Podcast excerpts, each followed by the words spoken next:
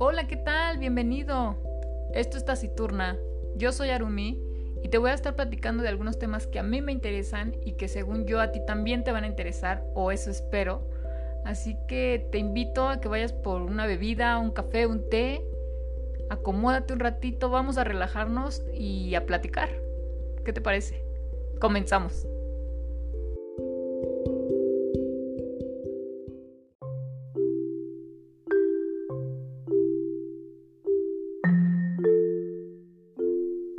Bienvenidos a Taciturna.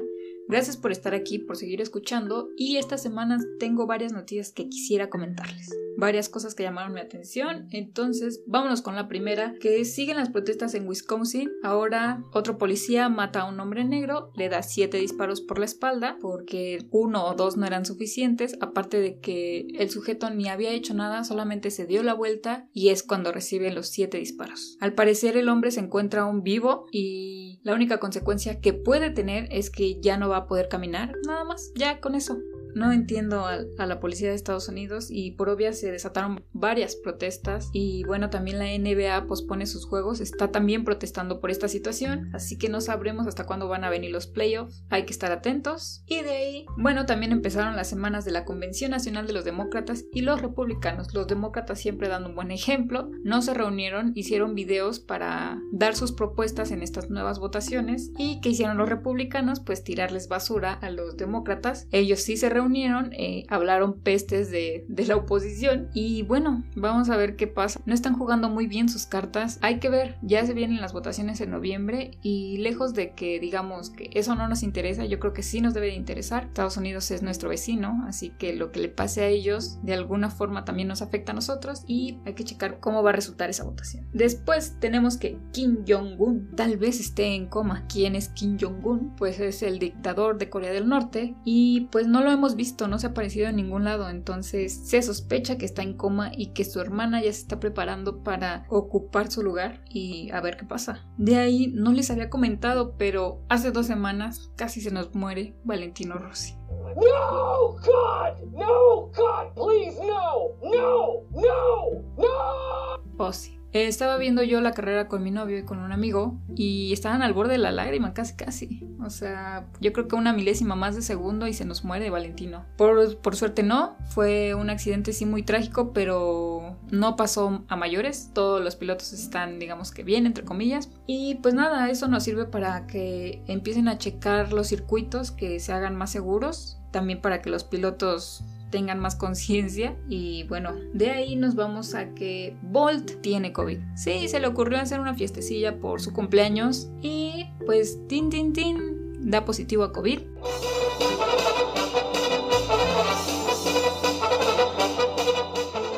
Diría Jacobo, juega juegos estúpidos, gana juegos estúpidos. Ni modo, no sé qué, qué tan mal esté, no, no han salido muchas noticias sobre él, pero sí se debería de cuidar. Digo, el siguiente año ya son las Olimpiadas y al parecer las personas que han tenido COVID sí tienen como su cuerpo sí resiente la enfermedad. Esperemos que eso no afecte su rendimiento. Ya lo veremos el siguiente año, a ver qué tal. De ahí nos vamos con Bank of America deposita 2.45 mil millones a una cuenta de un sujeto pues X. Así, no más. Imagínense qué harían ustedes con esa cantidad de dinero. Estamos hablando casi de 500 mil millones de pesos. El banco unos días después dice que era un error, que no debía de tenerlo en esa cuenta, así que lo cambia y bueno, pues ya, retira el dinero y no pasó nada. Oye, pero qué desilusión del chico, imagínate, dicen que lo checó en su celular, lo checó en ventanilla, lo checó en cajero y pues realmente podía hacer lo que quisiera con ese dinero y en realidad no era un delito. Pero bueno, dicen que así es como los bancos lavan de alguna manera el dinero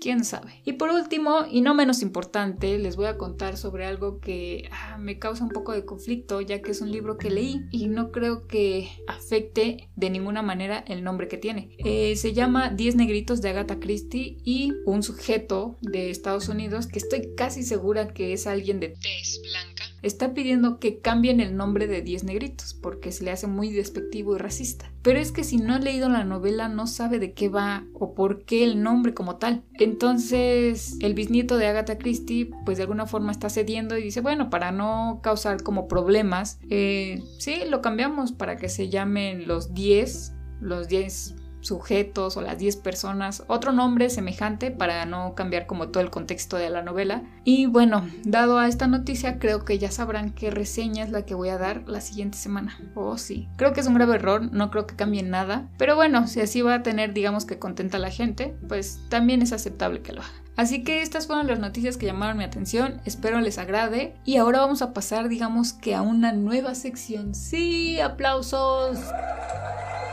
Oh sí, les voy a contar el por qué inicié este proyecto y vámonos para allá.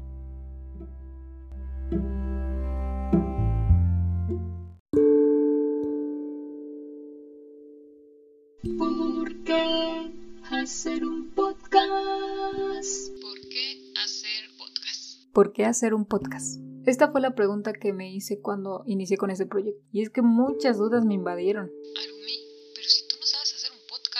cómo iba a grabar, cómo lo iba a subir a las plataformas, había que hacer edición, se grababa de una vez, en qué formato, muchas cosas me pregunté. Sin embargo, lo único que hice fue agarrar mi celular, mis manos libres y listo, solo tenía que hablar. Oh sí, lamento decepcionarlos, no tengo un estudio ni un Ni siquiera hice un guion, ni un esqueleto, nada más aventé ideas en un cuaderno y las traté de agarrar y formar algo. Sí, sí, sí, digamos que no es la forma más profesional de iniciar con un podcast, pero bueno, quien en sus inicios ha sido lo mejor en sus proyectos. Sabemos que al principio siempre la vamos a regar, en todo sentido, pero una vez andando la carreta se acomodan los aguacates. ¿Sí? Así es. Y pues les quiero platicar cómo es que inició esta idea y dónde es donde yo había practicado hablar frente a un micrófono. Pues cuando tenía como 14 o 15 años, una amiga me había invitado a un programa de radio. Y yo dije, wow, ¿un programa de radio? Sí, ¿y dónde lo vamos a transmitir? ¿O qué? ¿En qué localización? No, es que es por internet. Ah, por internet. En ese momento el boom era el internet. Era como por ahí del 2003, 2004. Entonces dije, eh, bueno, ok, me invitó y empezamos a hacer ese programa. Recuerdo que se llamaba Rompecabezas. En ese entonces nos agradaba bastante una canción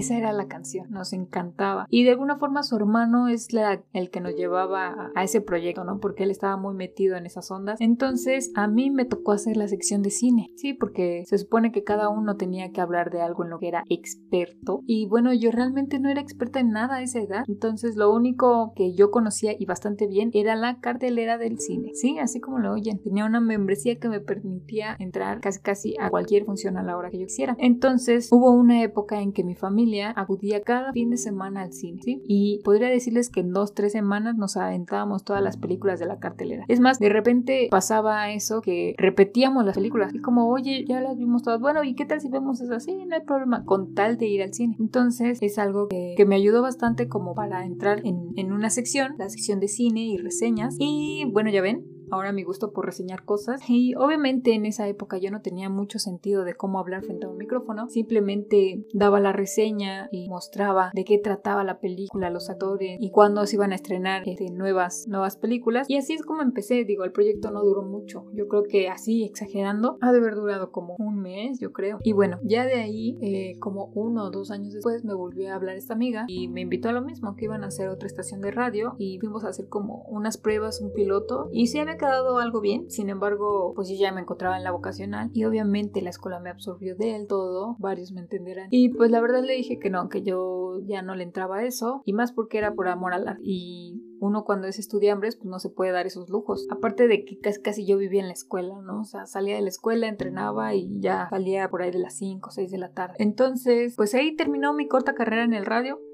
Fue corta, pero la verdad muy placentera, me gustó bastante. Después de ahí empezó el boom de lo que es el YouTube y en algún momento creí ser youtuber. Sí, sí, sí, se van a empezar a reír como quieran. Pero eh, la verdad era lo que estaba de moda y yo tenía mis camaritas y la verdad es que hice varios videos. Nunca los subí por fortuna, qué bueno que tomé esa inteligente decisión, sino, bueno, ya los hubiera bajado en esos momentos, pero creo que hubiera sido un error garrafal. La verdad es que imitaba a varios de los youtubers que ya estaban ahí, Yayo Gutiérrez, un poco wherever, este, la chaparrita, Morfo, en fin, los viejos youtubers. Entonces, de repente no me agradó del tanto, no era muy buena grabándome ni, ni como sacando mi propio estilo. Entonces, lo único que hice en mi canal fue subir conciertos y la única idea era porque pues siempre perdía como mis grabaciones cuando quería verlas ya no sabía ni en dónde las había guardado, aparte de que ocupaban mucho espacio ya que eran videos muy pesados. Entonces, lo único que hice fue subirlos a mi canal como por no perderlos y así es como lo, lo inauguré casi casi. Y ahí sigue y, tengo bastantes, bastantes conciertos. En algún tiempo hasta no estuve concursando, pero había otro canal de un chico al que acudía también a los conciertos de trova sobre todo. Y en los conciertos de trova casi no son muy patrocinados. Bueno, no son muy, no es como que tengan mucha gente, ¿no? Entonces yo decidí casi grabar todos los conciertos de trova que iba, que, que tuve una época muy, muy trovadita. Entonces ahí como que nos peleábamos mucho como por ese puesto ya que él acudía casi a los mismos conciertos que yo. Y en algún momento también me ofrecieron ser como el partner, pero ya incluía muchas cosas a las que yo me tenía que obligar y la verdad no quería, subía los videos por gusto y por no perderlos básicamente. Entonces no quise, no quise amarrarme a eso, la verdad la escuela me absorbía más y le ponía más interés a eso y, al taekwondo. Entonces pues ya de ahí también no tuve carrera en, YouTube, que qué bueno, la verdad nunca fui buena grabándome ni, ni creo que sea mi estilo. Y de ahí nos saltamos hasta esta época donde digo ya los podcasts tienen bastante rato eh, ya en el mundo, pero creo que es hasta esta temporada, y lo digo por opinión propia, en donde empiezan a como que a sobresalir más, ya por todos lados, yo no sé si les pasa, pero cuando ustedes hablan sobre algún tema, no sé, dicen, ah, ¿saben qué? Voy a empezar a preparar, por ejemplo, cupcakes, ¿no? O voy a empezar a hacer pasteles y de repente se dan cuenta que todo el mundo hace pasteles, ¿no? O todo el mundo empieza a hacer cupcakes. Entonces algo similar me pasó así, yo empecé a buscar, obviamente por, por cómo está compuesto Google, si tú buscas podcast, te van a salir mil temas de podcast y todo, toda la semana o todo el mes te va a aventar ese tema. Y pues sí, de alguna forma digamos que ya en todas las redes empecé a ver que varias personas hacían podcast y varios artistas y las radios, bueno, sus mismos programas ya los hacían en formato de podcast por si no lo escuchabas, si no alcanzabas a oírlo a determinada hora, pues ellos subían más tarde su podcast para que lo pudieras oír. Entonces se me hace como que ahorita está el boom de eso, ¿no? O sea, que realmente ya todos se dieron cuenta o saben por lo menos que es un podcast. Y a mí me surgió la idea porque en YouTube encontré un podcast que se llama Cosas de Jacobo Wong y Roberto Martínez. ¿Qué ha habido, gente? ¿Cómo están? Bienvenidos de regreso a su podcast Cosas Jacobo Wong. ¿Cómo andas, güey? Muy bien, ¿y tú? Todo bien, güey. ¿Qué dice la vida? Pues aquí andamos, va, aguantando.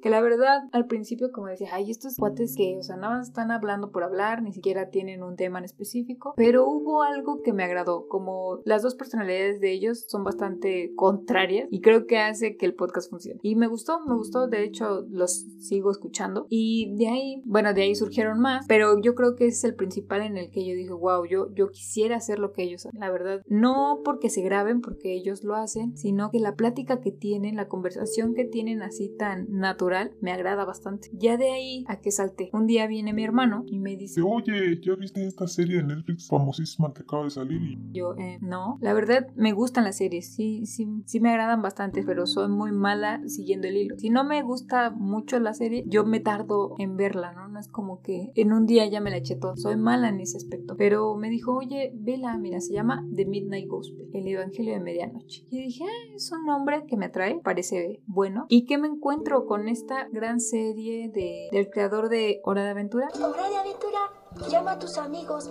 Esa misma canción. Es Pendant of War y Duncan Trussell. Duncan Trussell es un comediante de Estados Unidos, un pero que tiene de hecho su propio podcast donde invita a bastante gente. Sobre todo se enfoca mucho en lo que es la meditación, la muerte, droga, esos temas digamos que un poco controversiales. Y Pendant of War, el director o el artista de Hora de Aventura, le manda un email y le dice, ¿sabes qué? Me encanta tu podcast, está buenísimo, invítame. Lo invita al podcast y le propone y le este proyecto de Midnight Gospel, donde Duncan va a grabar una serie de podcasts que van a tratar de unir con una animación que va a ser Pendenton y van a hacer ahí un proyecto medio raro. Entonces, ¿de qué va la serie? Pues sí, son pláticas eh, sobre meditación, sobre la muerte, sobre el perdón, sobre todo la meditación, porque es como lo que más platica Duncan Ross. Y sobre todo en cada podcast, o bueno, en cada episodio, vamos a encontrar a un escritor, a un médico, a un chico que estuvo en la cárcel por 20 años y es donde descubre la Magic, esta, digamos, como religión que practica sobre la importancia de la escritura, la, tradición oral. Él dice que la Biblia, bueno, en el episodio él comenta que la Biblia es el, el libro más sagrado de, del mundo, ¿no? Que la importancia de la escritura es tanta que en la misma Biblia lo dice, ¿no? En el principio fue la palabra. Lo que es una tradición oral significa que la forma en que esta corriente de energía se transmite de una persona a otra es a través de la voz. Nuestra voz son las ondas sonoras. Estamos creando ondas de sonido que transportan información es por eso que siempre le digo a la gente que la Biblia es el mejor libro de magia jamás escrito una vez que saben leer.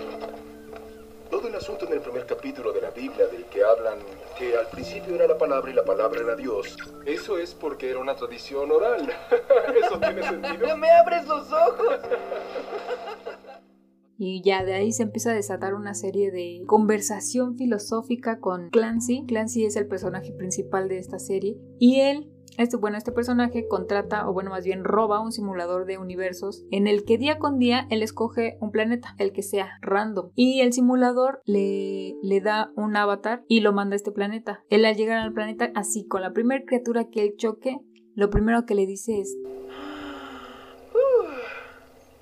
oye, ¿te importa si te entrevisto para mi transmisión espacial? Um, ok. ¿Puedes hablar? Y empiezan a tener una conversación tan espesa, tan filosófica, que yo creo que sí es difícil de digerir. No les estoy diciendo que se la avienten así como maratón, no, yo creo que sí tienen que seguir la recomendación. Vean un episodio, como que digiéranlo y dejen pasar como una hora y si quieren vean el otro o, o, le háganle como yo. Yo vi cada día un episodio porque sí se, se me hizo tan espeso el, el, episodio porque de repente lo que hablan con lo que está pasando en, la animación como que digamos que no tiene mucho que ver y no le puedes poner atención a todo. O estás en la plática o estás viendo la animación. Llega un punto en el que se llegan a relacionar y todo explota. Y no sé, me encantó, me encantó ese formato y empecé a buscar mucho a este, a este tipo, ¿no? A Duncan Trussell. De hecho, tiene un podcast con su mamá, que su mamá ahorita pues ya, ya falleció, ya tiene algunos años, pero él antes de que falleciera la invita a su programa precisamente para hablar sobre su cáncer, su cáncer de huesos y cómo es que ella está manejando pues toda esta noticia de que va a morir, ¿no? Va a morir más pronto de lo que ella cree. Y ella explica de alguna forma que mientras más se acerca la muerte, más viva se siente. Entonces, en The Midnight Gospel hay un episodio en el que sale este, este podcast con su mamá y creo que es tan especial que ahí es donde se lleva toda la serie el crédito. De verdad, esto nos lleva a la idea de algo con lo que has estado lidiando durante cuatro años ya, que es que tienes cáncer de hueso en etapa 4. Cáncer de mama metastásico. Cáncer de mama metastásico. Y esta es una versión extrema, extrema, de un tornado que derriba una casa, porque hace cuatro años tú nos llamaste para decirnos que tenías seis meses de vida. Me han dicho eso al menos una docena de veces. Una docena de veces que has tenido seis meses de vida. Me dijeron que llamara a un crematorio y averiguara cuánto costaría ser cremada, porque tenía tal vez un mes o seis semanas y que necesitaba saber eso para poder pagar el dinero por adelantado antes de morir. Y yo llamé al crematorio y descubrí que eran 750 dólares. Muchas gracias. Wow. Eso está muy jodido. La posibilidad de que haya algún tipo de fuerza que um, nos uh, saque cuando llegue el momento de salir no es nada que yo pueda controlar. Puedo hacer las paces con eso. Es más fácil seguir la corriente de ese río en particular que tratar de luchar contra él. No existe esa posibilidad. Vamos a morir todos. Lo sé. Y eso, eso, este dicho, y no sé de dónde viene, pero que la meditación es preparación para la muerte. Creo que es verdad. Yo creo que si llegan a ese episodio van a amar la serie. Bueno, si están acostumbrados a o si les gusta este tipo de animaciones tan delirantes, llenas de color, hilarantes, eh, medio ácidas, porque de repente te pierdes en los dibujos, o sea, no tiene nada que ver. Si de alguna vez vieron Hora de Aventura, digamos que es Hora de Aventura por 10, sí, seguro, porque hay varias cosas como que no tienen nada de sentido, pero a la vez con la plática se unen un poco. Entonces, yo creo que deberían de verla simplemente por mera crítica. Si no les gusta, está bien. Si sí les gusta, qué bueno. La verdad, se me hace muy interesante la propuesta. Espero y creo van a sacar la segunda temporada. Eh, tiene creo que cinco meses o menos. Así que chequenla, está en Netflix, son ocho episodios y de ahí viene una de mis influencias. Sí, pues la verdad, de Midnight Gospel con Duncan Russell y de Cosas de Jacobo y Roberto Martínez. Sí, ustedes dirán, qué poco viste de podcast. Hay muchos mejores, sí, claro que sí, no son los únicos que he oído, pero esos son como los que más me han agradado y por los que empecé este podcast. Y miren, ya vamos en el número 13 y aquí no somos supersticiosos. Al contrario, nos gusta el número 13, podemos darle otro sentido a ese número y podemos evolucionarlo. Yo creo que poco a poco este podcast puede ir mejorando, así que pues nada, aquí les dejo la recomendación, les dije que les iba a traer series y esta es una en mi muy particular punto de vista muy muy buena, entonces chequenla de Midnight Ghost en Netflix. Así que nada, esto ha sido Taciturna, muchas gracias por escucharme y vamos a traer más cosas, no solamente libros, no solamente series, también algunos temas que me interesan y que quiero abordar. Así que, pues nada, espero que tengan una excelente semana y nos vemos la próxima. Bye bye.